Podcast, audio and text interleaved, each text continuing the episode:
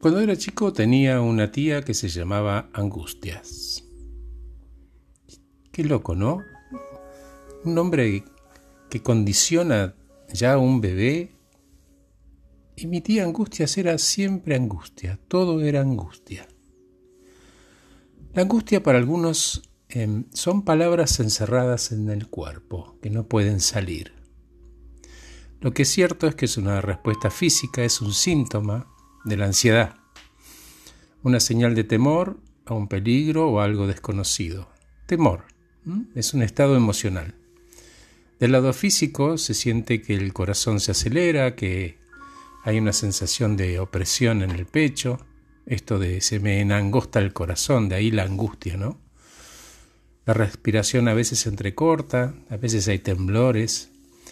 También tiene un lado psíquico, que es viene lo peor y estoy todo el tiempo en alerta, es apocalíptico.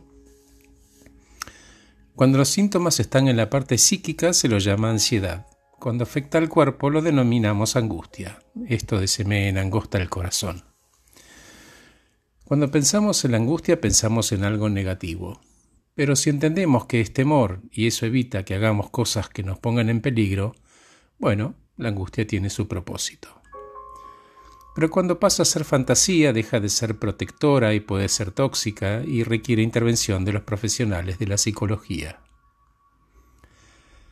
Hay personas que dicen que viven angustiadas, como mi tía, que ni consideraba ni loca que se puede vivir de otra manera, siempre preocupada, siempre inquieta, siempre nerviosa, siempre angustiada y sentenciaba yo soy así, esa es mi personalidad. Y yo pensaba, pobre mina, ¿no?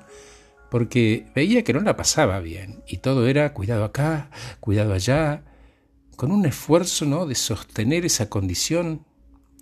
Es cierto, hay cosas que nos provocan inquietud y es lógico, por ejemplo, frente a cambios de trabajo, nacimientos, un examen, una mudanza, y es normal que sintamos una angustia pasajera hasta que entendemos que no es el fin del mundo. Era solo desconocido y había que ponerlo en una perspectiva. El que elige vivir angustiado siempre ve lo peor.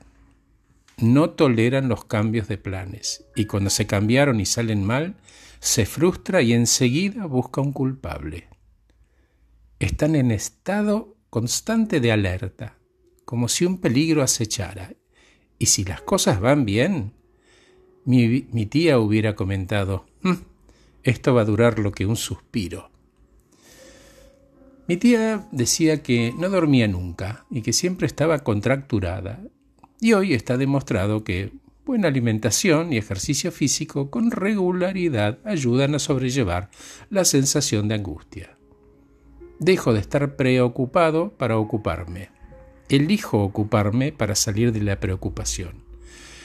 Dicho esto un poco en broma, si es un tema clínico, el secreto está en tratar el conflicto psíquico que produce la ansiedad, y no solamente aplacar los síntomas que este conflicto producen.